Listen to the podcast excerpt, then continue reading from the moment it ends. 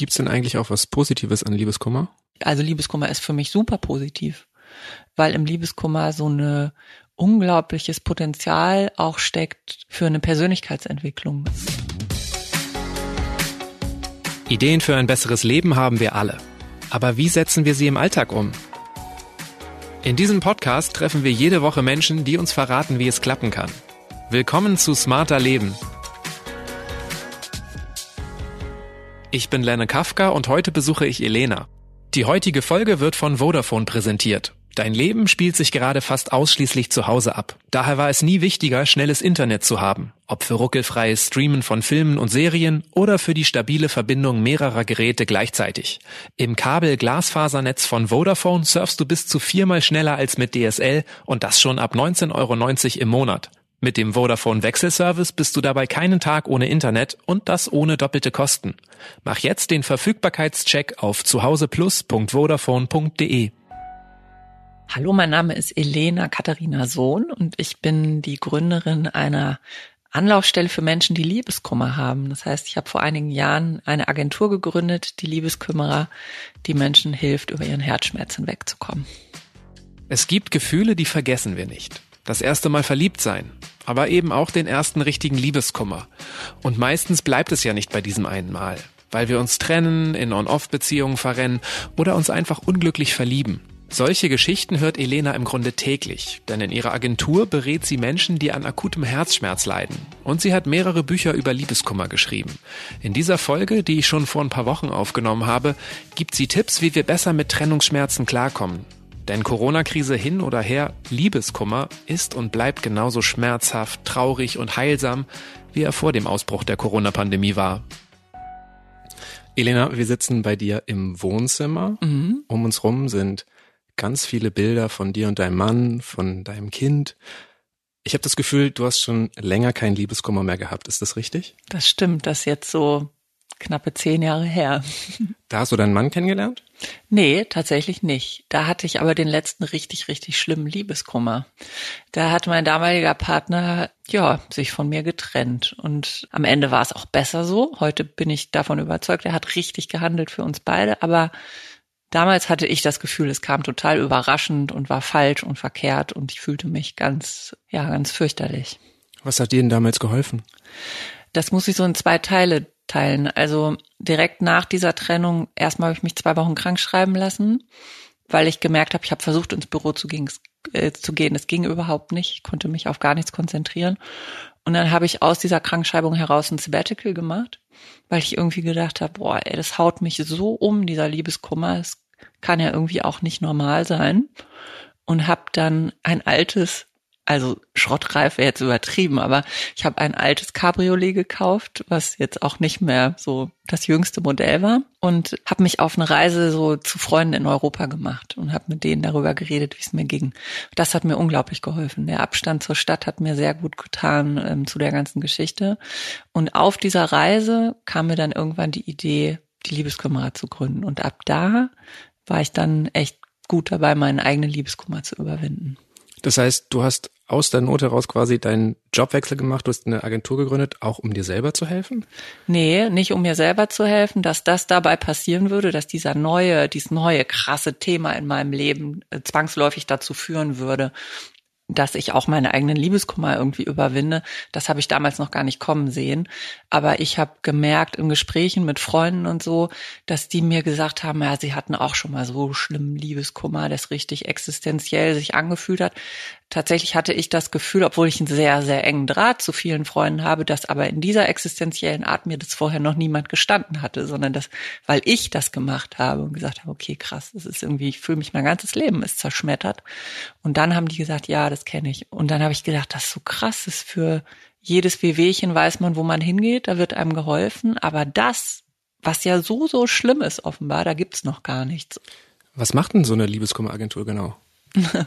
ja, Menschen dabei helfen, nach einem Liebeskummer wieder auf die Beine zu kommen zum einen, aber auch Menschen dabei zu helfen, ein bisschen vorzubeugen, dass sowas überhaupt wieder passieren kann, weil ich in den ersten Jahren, die ich die Liebeskummer hatte, gemerkt habe, es ist ein bestimmter Typus Mensch oder eine bestimmte Herangehensweise an Partnerschaft und Beziehung, die dazu überhaupt führen kann, dass man so ja existenziell bedrohlichen Liebeskummer bekommt. Warum glaubst du, brauchen Menschen so eine Agentur? Haben wir heutzutage nicht mehr genügend soziale Kontakte? Doch, haben wir, aber gleichzeitig herrscht in den Köpfen so ein bisschen dieser Gedanke von, Liebeskummer ist immer noch, das Wort an sich ist ja auch schon so ein bisschen so, klingt ja auch schon so ein bisschen verniedlich. Ich habe es lange nicht gehört. Also auf dem Schulhof hatte irgendwie jeder ja, Liebeskummer, aber genau. bei der genau. Arbeit. Aber bei Erwachsenen, also am Ende ist natürlich ein Liebeskummer beim erwachsenen Menschen auch eher so eine Art von Lebenskrise, würde ich es eher nennen. Ne? Liebeskummer hat diesen Beigeschmack von, das ist sowas, was Teenager betrifft, aber nicht Erwachsene. Und insofern ja, die Leute reden zwar mit ihren, also speziell Frauen reden natürlich mit ihren Freundinnen und Müttern und Kolleginnen darüber, aber es gibt wie so einen Zeitraum, in dem sie sich das erlauben. Das sind meist so drei Monate. Und nach drei Monaten sagen sie, boah, das Leben muss jetzt ja mal weitergehen. Und auch das Umfeld spiegelt das dann häufig, auch wenn die das gar nicht böse meinen, die meinen das natürlich total gut. Aber ab einem gewissen Punkt ist es dann eben so, dass die Leute häufig auch zu uns kommen und sagen, ich, ich habe einfach das Gefühl, ich kann meine Freunde und meine ganz, ich kann die nicht mehr nerven damit. Ich habe noch so viel Redebedarf und Klärungsbedarf, aber da kann ich die jetzt nicht mehr mit belasten. Und das ist zum Beispiel ein Grund auch, warum Leute zu uns kommen. Du hast ja gesagt, du hast dich krank schreiben lassen. Hast du das zugegeben auf ja, der Arbeit, dass ja. du wegen Liebeskummer ja, krank geschrieben bist? Ja, ich hatte ein sehr gutes Verhältnis zu meinem damaligen Arbeitgeber und konnte dem das ganz offen sagen. Und das war auch augenscheinlich. Das Krasse ist auch, dass mein Ex-Partner, der sich damals von mir trennte, der war in meinem Arbeitsplatz auch bekannt. Und zwar nicht, weil er da auch gearbeitet hat, sondern weil er mir regelmäßig Rosen geschickt hat und Pralinen oder einmal ist er maskiert in die Agentur gestürzt. Also das war auch eine Agentur, in der ich damals gearbeitet habe und äh, hat mich entführt so kurz vor Ende der Arbeitszeit. Also alle wussten, okay, das ist irgendwie eine romantische große Geschichte und der Typ ist irgendwie auch speziell und insofern ja war halt irgendwie klar, okay, ähm, das konnte jeder nachvollziehen, dass mich das hart traf. Du sagst jetzt bisher immer, ihr helft. Wie hilfst du denn? Also ihr bietet zum Beispiel SOS-Hilfe an. Wenn ich akuten Herzschmerz habe, kann ich mich bei euch melden. Mhm. Was passiert dann? Ja, also erstmal, wir sind ein Team von acht Kolleginnen und Kollegen und sind alle therapeutisch ausgebildet. Also ist jetzt nicht so, als wären wir alles Leute, die irgendwie mal Liebeskummer gehabt hätten und jetzt meinen, sie müssten anderen helfen, die das haben, sondern da steckt schon ein bisschen mehr was dahinter. Es ist eine Lebensberatung und ein Coaching, aber es läuft am Ende ein bisschen ab, wie man sich eine Therapie vielleicht vorstellt. Ne? Also die Leute können hier in die Praxis in Berlin kommen. Wir sitzen dann in so einer Berater, Coach, Kunde Situation gegenüber und reden miteinander, machen Übungen auch miteinander. Wir bieten die Hilfe aber auch am Telefon an, auch per Skype, per E-Mail, weil eben viele unserer Kunden natürlich nicht in Berlin leben. Ich werde das ganz oft gefragt, wie helft ihr den Leuten denn dann? Und da muss man natürlich sagen, jeder Liebeskummer ist super individuell, jede Liebeskummergeschichte, jede Liebesgeschichte ist was ganz Persönliches. Und ich würde es als extrem unpassend empfinden, wenn wir so ein Schema F hätten, wo wir jeden so reinstecken. Was ich aber sagen kann, ist, dass es häufig so ist, dass es am Anfang so einer Beratung noch ganz stark um diese vergangene Beziehung geht oder es ist auch nicht immer eine Trennung. Manchmal stecken Leute auch in einer Affäre fest oder so. Also dann geht es um diese traurige Liebesgeschichte. Aber je länger wir in dem Beratungsprozess drin sind, das ist etwas, was ganz typisch ist, geht es dann plötzlich mehr nur noch um die Person selbst. Und das ist dann auch häufig, dass Kunden zu mir sagen, ups, jetzt fällt mir gerade auf, die letzten zwei Termine haben wir ja nur noch über mich gesprochen. Und ich merke, das tut mir gerade voll gut, weil der persönliche Anteil bei der Entstehung des Liebeskummers ein ganz großer ist. Und wenn man den einmal geknackt hat und für sich erkannt hat, dann hat man meistens schon den Schritt nach draußen geschafft. Das heißt, Dein Tipp wäre aber schon bei aller individueller Beratung, dass man versuchen sollte, den Fokus vom Partner wegzubekommen und sich auf sich zu konzentrieren. Ja, also ein bisschen sowohl als auch. Ich bin jetzt keine Person, die sagt so, äh, lösch alles, wirf alles weg. Das ist nur so ein Wegschieben. Das funktioniert natürlich nicht. Es macht schon Sinn, dann auch nochmal wieder hinzugucken und sich mit dem verlorenen Partner auseinanderzusetzen. Aber häufig ist es eben so, dass Menschen, die diesen ganz schweren Liebeskummer bekommen, dass die alle eine Sache ähnlich machen, die suchen extrem viel Liebes Lebensglück in Partnerschaft. Das heißt, sie fokussieren einen Großteil ihres Lebensglücks auf Beziehung und erwarten also, der andere soll sie glücklich machen, die Beziehung soll sie glücklich machen und lassen dann auch schnell so ein bisschen alles, was sonst so in ihrem Leben passiert, hinten überfallen Und ich lasse die Leute ihr Herz aufmalen und sage, schraffier mir doch mal zu wie viel Prozent in diesem Herzen als so der symbolische Ort für dein Lebensglück, 100 Prozent deines Lebensglücks, zu wie viel Prozent hängt denn dein Lebensglück an Partnerschaft? Und dann ist es so bei meinen Kunden tatsächlich, dass sie häufig zu 90 Prozent dieses Herz schraffieren mit Partner und dann gibt's irgendwie noch eine Ecke oben, die heißt irgendwie Freunde oder Familie oder so. Und das ist so schön bildlich, dass ich dann zu ihnen sage, okay, wenn du so dein Leben aufbaust und deine Partnerschaft zerbricht, dann ist, ist total klar, warum es dir so geht, wie es dir jetzt gerade geht. Wäre es nicht sinnvoller, wir hätten ein Herz, was irgendwie sagen wir mal, wo Partnerschaft vielleicht 25 Prozent ausmacht oder meinetwegen auch 30 oder 40. Aber klingt wenig, glaube ich. Ja, und das ist eben dann sagen die Leute häufig zu mir, boah, das ist aber unromantisch und das geht doch nicht. Und sage ich, nee, das ist genau das Gegenteil von unromantisch, weil erst wenn du so an eine Beziehung herangehst, dann kann Partnerschaft überhaupt gelingen, weil du ansonsten ja deinen Partner total überfrachtest mit Erwartungen und das birgt ein Konfliktpotenzial in sich, das ist immens und ein Enttäuschungspotenzial. Das wird auch jeder ja von sich selber kennen. Man hat ja lieber einen Partner an der Seite, der irgendwie als glückliche Person im Leben steht, das ist ja viel attraktiver als jemand, der jeden Abend auf die Uhr guckt, wann ich endlich zu Hause bin, damit so ungefähr die gute Zeit des Tages anfängt. Das ist ja, möchte niemand haben. Zu wie viel Prozent würdest du dein Herz schraffieren? Ähm, ich glaube so zu 35 vielleicht. Und das wäre auch ein gesundes Maß, deiner Meinung nach? Für mich ja. Hm. Und das kann aber auch individuell ausfallen. Das fällt bestimmt individuell aus, ja. Wenn es nicht so den einen Tipp gibt, was man auf jeden Fall machen kann, damit es irgendwie eine Soforthilfe gegen Herzschmerz gibt. Gibt es vielleicht irgendwas, was man auf jeden Fall vermeiden sollte, damit es einem nicht noch schlechter geht? Was häufig ganz schwer macht, den Liebeskummer zu überwinden, sind die sozialen Medien tatsächlich. Ne? Die Leute stalken den Ex-Partner häufig und fangen dann an irgendwie auch zu, also stalken im Sinne von in sozialen Medien hinterher schnüffeln und fangen dann an, irgendwelche Spekulationen anzustellen, was das und das jetzt bedeutet, was der da gepostet hat und so. Also was das angeht, äh, stehen wir echt vor einer Herausforderung heute oder sind die Leute schwerer herausgefordert, als das noch vor 20 Jahren der Fall war, als man wusste, okay, wenn man einen Cut hat, hat man auch einen Cut. Das gibt's heute nicht mehr so gut. Was macht denn Liebeskummer in der Regel mit unserem Körper? Also den kann man ja, wenn er richtig doll ist, auch wirklich physisch spüren. Ja, ähm, da gibt es einiges an Forschung. Es gab vor paar Jahren auch mal so einen ganz tollen Film, Sleepless in New York, ähm, wen das interessiert, von einer Anthropologin, einer amerikanischen Helen Fisher, die hat dazu geforscht. Und die hat Menschen, die akuten Liebeskummer hatten, die hat die in so ein MRT reingeschoben und hat mal geguckt, was passiert eigentlich in deren Köpfen oder CT ist das, glaube ich. Computertomographie? Ja, ich glaube, ich weiß nicht genau. Ja, Auf CT, jeden Fall eine CT, glaube ich, ja. medizinische ähm, ja, Untersuchungsmöglichkeit. Ähm, und da hat sich also gezeigt, dass das, was im Gehirn abläuft bei Menschen, die Liebeskummer haben, so ein bisschen das ist, was Drogenabhängige erleben auf Entzug. Also sie brauchen unbedingt, un, un, unbedingt diese Droge. Und diese Droge ist halt natürlich der Ex-Partner. Und auch, dass Schmerzregionen im Gehirn aktiviert sind, die also wirklich auch aktiv sind, wenn man körperlichen Schmerz hat.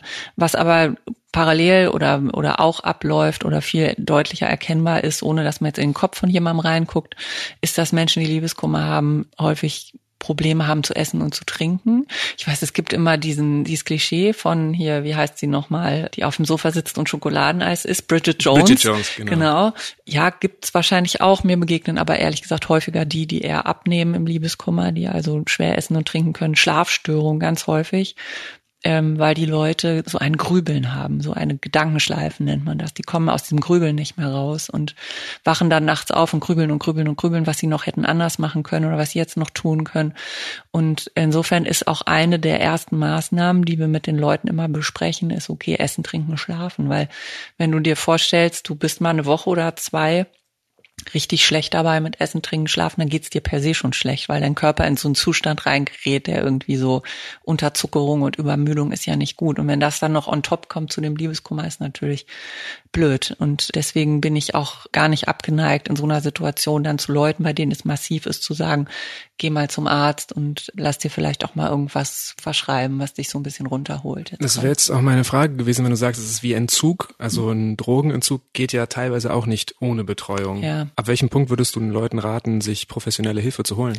Das kann man ganz schwer so sagen. Das ist ganz individuell. Das muss jeder für sich selber entscheiden. Also wenn der Leidensdruck so ist, dass ich mir Hilfe wünsche, das reicht für mich. Also ich, der Liebeskummer muss nicht drei Monate dauern, nicht sechs Monate. Die Beziehung muss nicht so und so lange gedauert haben, sondern wie mein Herz sich fühlt, das ist ja was ganz Individuelles. Und wenn ich das Gefühl habe, okay, mir geht's schlecht und ich brauche Hilfe, dann ist das so und dann sollte ich die auch bekommen.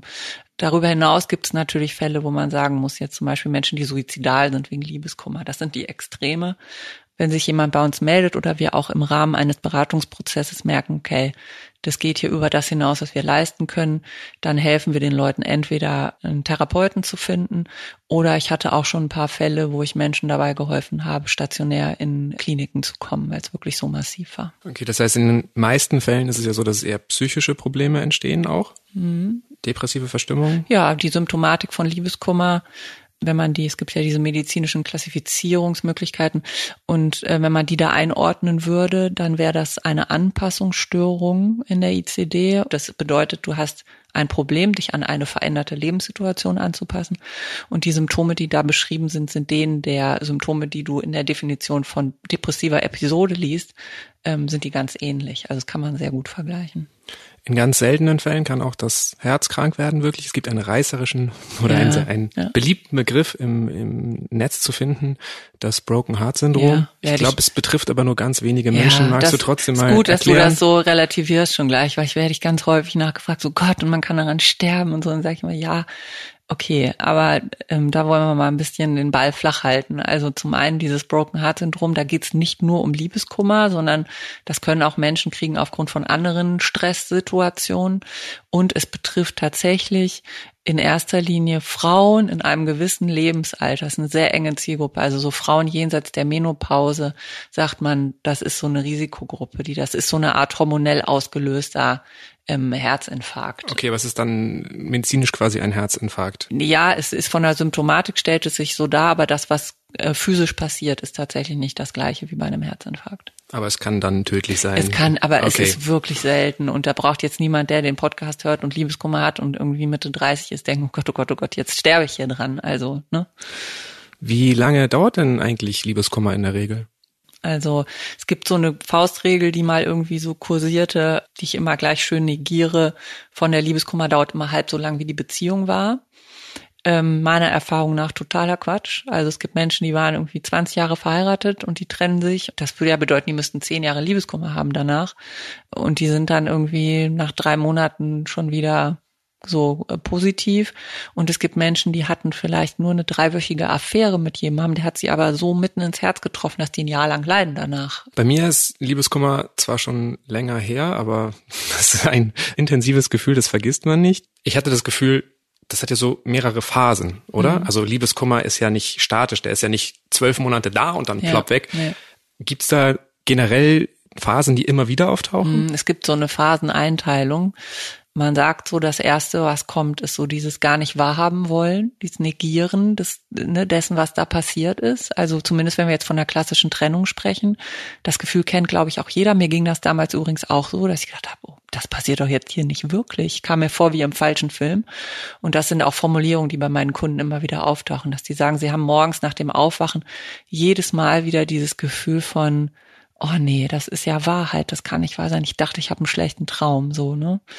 Dann kommen so diese ähm, meistens Gefühle von Trauer und Verzweiflung und ähm, Hoffnungslosigkeit. Dann kommt häufig Wut auch irgendwann noch dazu, wenn man anfängt, sich so ein bisschen mit dem anderen dann auseinanderzusetzen, warum der das gemacht hat. Und bergauf geht's eigentlich, wenn dann irgendwann man anfängt, eben dieses sich mehr, wieder mit sich selber zu beschäftigen, dieses, man sagt, ein neues Konzept von sich selbst auch zu entwickeln ist das dann auch der Punkt, an dem ich erkennen kann, dass Liebeskummer vorbei ist? Oder, oder wie ist das möglich? Weil ich habe das Gefühl, dass man ja oft sich wünscht, dass er vorbei ist und dann ja. sagt, ja, ja, ich bin durch, jetzt, jetzt ja, kann ja. ich auch. Ja, ja, kenne ich auch, wenn ich am Ende von Beratungen sagen dann Leute häufig zu mir, ja, ich habe es jetzt geschafft und alles ist gut und so. Und dann komme ich mir natürlich manchmal auch so ein bisschen, ist so ein bisschen fies, aber ich versuche natürlich meine äh, Kunden so gut es geht vorzubereiten und sage dann, das fühlt sich im Moment so an und das ist schön, das ist toll, dass du wieder längere Phasen hast, in denen du dich so fühlst, dass du das hinter dir hast. Aber sei darauf vorbereitet, es kann auch noch mal einen Schritt wieder zurückgehen und es kann auch noch mal ein Loch kommen, aber meiner Erfahrung nach geht's dann einen Schritt zurück, dafür aber dann zwei wieder nach vorne. Der Liebeskummer verschwindet nicht so schön, wie man sich das vorstellt, so geradlinig, sondern häufig gibt's ein paar Kurven und Schleifen und Haltepunkte und dann geht's wieder weiter. Wäre dann das Mittel der Wahl auch wieder Gespräche mit Freunden zu suchen? Gespräche zu suchen ist überhaupt immer ein gutes Mittel. Also das, auch das gab es mal eine Studie dazu, dass dieses über den Liebeskummer sprechen hilft dabei, dieses neue Selbstkonzept zu entwickeln. Und das finde ich auch immer ganz interessant. Ich weiß nicht, wie du damals umgegangen bist mit deinem Liebeskummer, aber da gibt es zwischen den Geschlechtern halt auch ganz große Unterschiede. Ne? Also ich habe tatsächlich sehr, sehr viel ähm, gesprochen. Also ja. ich habe gleich ähm, mich mit einem anderen Freund zurückgezogen. Ich habe aber tatsächlich auch das Gefühl gehabt, ich muss unbedingt mit meiner Ex-Freundin noch ja. ganz viel klären, ja. ganz viele Dinge besprechen. Du darfst mir gern sagen, wie sinnlos das war. Nee, das ist nicht sinnlos. Ist es, würdest du sagen, das soll man gleich machen nach einer Trennung? Du, ob das gleich nach einer Trennung ist oder ein bisschen später. Ich finde, man muss das zu einem für einen selbst ordentlichen Schluss bringen. Und wenn ich halt das Gefühl habe, ich habe noch Dinge zu sagen, dann habe ich noch Dinge zu sagen. Und dann ist auch erstmal egal, wie das auf mein Gegenüber wirkt. Oder ich habe da doch überhaupt nichts irgendwie zu verlieren oder zu vergeben oder so, sondern wenn ich will, dass es mir wieder gut geht, muss ich eben manche Dinge auch dafür tun. Für wie wichtig hältst du denn eigentlich Abstand nach einer Trennung? Also, es gibt Menschen, für die ist es super, nach einer Trennung zu sagen, okay, jetzt machen wir erstmal eine Pause, eine Kontaktpause, auch mit dem Ex-Partner für paar Wochen oder ein paar Monate vielleicht sogar. Und denen tut das richtig gut. Die können sich dann besser auf sich selbst konzentrieren und besser wieder neu starten. Es gibt aber auch die, die sprechen diese Kontaktsperre in Anführungszeichen zwar aus, das führt bei denen aber eher dazu, dass die so krasse Beklemmungen kriegen und dann irgendwie jeden Tag warten, ob vielleicht doch was kommt und bei WhatsApp gucken, wann war er oder sie online. Dieser vermiedene Kontakt, das macht für die alles eigentlich noch viel schlimmer. Also die beschäftigen sich dann noch viel mehr mit dem Ex-Partner. Und da sage ich dann immer, du, dann schreib doch besser einmal. Und dann ist es nämlich häufig so, dann ist der Druck raus und dann kann man erstmal die nächste Woche zum Beispiel sich wieder auf sich selbst konzentrieren. Und insofern, das ist was, was ganz Individuelles. Und es gibt auch Menschen, die überwinden ähm, eine Trennung besser im Austausch mit dem anderen und in der gemeinsamen Reflexion. Und es gibt welche, die geben sich ihre Antworten dann besser selbst. Aber es gibt ja einen Bereich, der nur einen selber betrifft, die eigene Wohnung. Wie sinnvoll ist es denn, eventuell Dinge, die an den Ex-Partner erinnern, wegzuräumen, wegzu werfen? Hm. Im Rahmen dieses Ich entwickle ein neues Konzept von mir selbst kann zum Beispiel ein ganz hilfreicher Punkt sein, auch ich gestalte mein Lebensumfeld ein bisschen neu. Ne? Also ich, ich schaffe mir so ein neues Nest quasi, in dem ich mich jetzt wieder wohlfühle. Und das kann bedeuten, ich räume Sachen weg, die mich an den Ex-Partner erinnern. Muss aber nicht sein. Kann auch sein, ich kaufe einfach ein paar neue Sachen dazu, die oder räume meine Möbel um oder irgendwie so. Also, aber wieder anzufangen, so mehr eigenes dann zu haben, das ist auf jeden Fall gut. Hast du noch Sachen, die dich an deinen Ex-Partner erinnern? Ja, tatsächlich. Ja. was, was hast du noch? Ja, ich habe zum Beispiel, und das rechne ich meinem Mann im Übrigen auch hoch an, dass der das akzeptiert. Mein damaliger Partner, der hat mir mal ähm, so vier wunderschöne große, zeige ich dir nachher mal im Flur vorne, Bilderrahmen geschenkt mit Collagen von Fotos drin, die wir gemacht haben in der Zeit, in der wir zusammen waren oder in unserem Kennenlernprozess. Da ist jetzt nicht er überall drauf, sondern ist ein bisschen schwierig zu erklären. Wir haben so ähm, eine Fotogeschichte über so einen Stoffhund gemacht, sehr künstlerisch und er äh, war Grafikdesigner und hat das dann ganz toll gestaltet und die sind einfach spitzenmäßig. Die Bilder liebe ich heute noch und er ist an ein paar Stellen halt auch drauf, einmal nackt sogar von hinten. Äh, da werde ich dann mal gefragt, wer ist denn der nackte Mann da im Flur? Und sag ich mal, ja, ist mein Ex-Freund so. Ähm, auch das ist ein bisschen Typsache, aber ich bin eigentlich davon überzeugt, dass es besser ist, sich in Frieden zu trennen. Und ich bin auch mit vielen meiner Ex-Partner sogar freundschaftlich noch verbunden geblieben danach.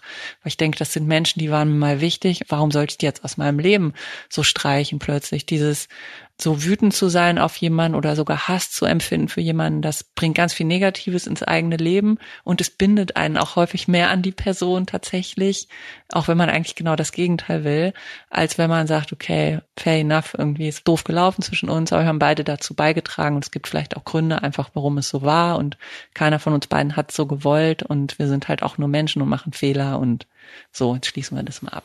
Was glaubst du, ab wann man oder ab welchem Punkt jetzt gar nicht zeitlich betrachtet, sondern was muss die Voraussetzung dafür sein, dass man wieder befreundet sein kann? Weil oft klappt es nicht. Mm, naja, es dürfen beide keine partnerschaftlichen Gefühle mehr für den anderen haben, das ist ganz klar. Wie schafft man es denn eigentlich, sich besser zu lösen? Also weil auch wenn was vorgefallen ist, geht's ja oft trotzdem nicht, gerade nicht, habe ich das Gefühl. Ja, es geht immer darum, dass man an einem gewissen Punkt erkennt, dass man sich selber damit schadet, wenn man noch lange hängen bleibt an dem Ex-Partner, ne? wenn da einfach keine Aussicht mehr ist und einfach klar ist, das wird nichts mehr, der andere liebt einen auch nicht mehr, dann ist es häufig so, ja, vergeudete Lebenszeit. Da kann man leider Monate und Jahre mit verbringen, bis man dann mal erkennt. Also ich, ich mache das dann häufig so bei Kunden, die zu mir kommen. Das ist auch häufig bei so On-Off-Geschichten und so, so dass ich sage, kalkulier doch mal bitte kurz, ähm, wenn du die letzten 365 Tage dir mal anguckst, an wie vielen Tagen in diesem Jahr ging es dir eigentlich schlecht, seinet oder ihretwegen, und an wie vielen ging es dir gut. Und dann stellen die häufig so eine ganz deprimierende Bilanz auf und sagen, boah, eigentlich ging es mir, glaube ich, so an 250 bis 300 Tagen schlecht und dann gab es nur so ein paar, denen es mir gut ging. Und das ist, hilft dann manchmal zu erkennen, okay, ist eigentlich totaler Murks, was ich hier mache gerade. Bei Liebeskummer denkt man ja oft an Beziehungen, an Trennung. Liebeskummer kann ja aber auch entstehen, wenn Beziehungen gar nicht erst entstanden sind. Mhm. Es gibt lange Affären, die irgendwie versanden. Es gibt, dass man sich unglücklich verliebt. Ändert das irgendwas am Liebeskummer? Nee, also der Schmerz als solcher ist immer ähnlich schlimm, so von der Qualität her, oder kann immer ähnlich schlimm sein. Tatsächlich ist es auch so, dass ich das ganz häufig auch erkläre, dass es eben nicht nur Menschen sind, die eine Trennung erlebt haben, die zu uns kommen, sondern ganz häufig sind es Menschen, die in ja, so On-Off-Geschichten stecken, gerade viel Frauen, die zum Beispiel mit narzisstischen Partnern zu tun haben, wo es so eine Abhängigkeit dann auch gibt, so eine emotionale Abhängigkeit, aber es immer on und off und hin und her geht.